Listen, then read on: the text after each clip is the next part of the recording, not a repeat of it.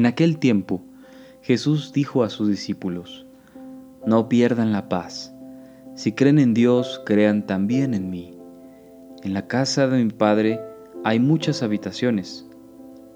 Si no fuera así, yo se los habría dicho a ustedes, porque voy a prepararles un lugar. Cuando me vaya y les prepare un sitio, volveré y los llevaré conmigo, para que donde yo esté, estén también ustedes y ya saben el camino para llegar al lugar a donde voy. Entonces Tomás le dijo, Señor, no sabemos a dónde vas, ¿cómo podemos saber el camino? Jesús le respondió, Yo soy el camino, la verdad y la vida. Nadie va al Padre si no es por mí. Si ustedes me conocen a mí, conocen también a mi Padre.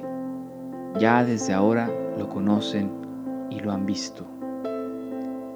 Le dijo Felipe, Señor, muéstranos al Padre y eso nos basta. Jesús le replicó, Felipe, ¿tanto tiempo hace que estoy con ustedes y todavía no me conoces? Quien me ha visto a mí, ha visto al Padre. Entonces, ¿por qué dices, muéstranos al Padre?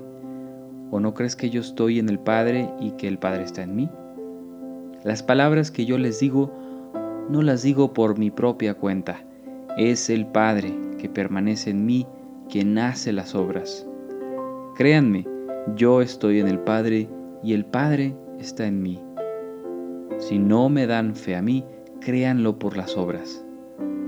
Yo les aseguro, el que crea en mí hará las obras que hago yo y las hará aún mayores, porque yo me voy al Padre.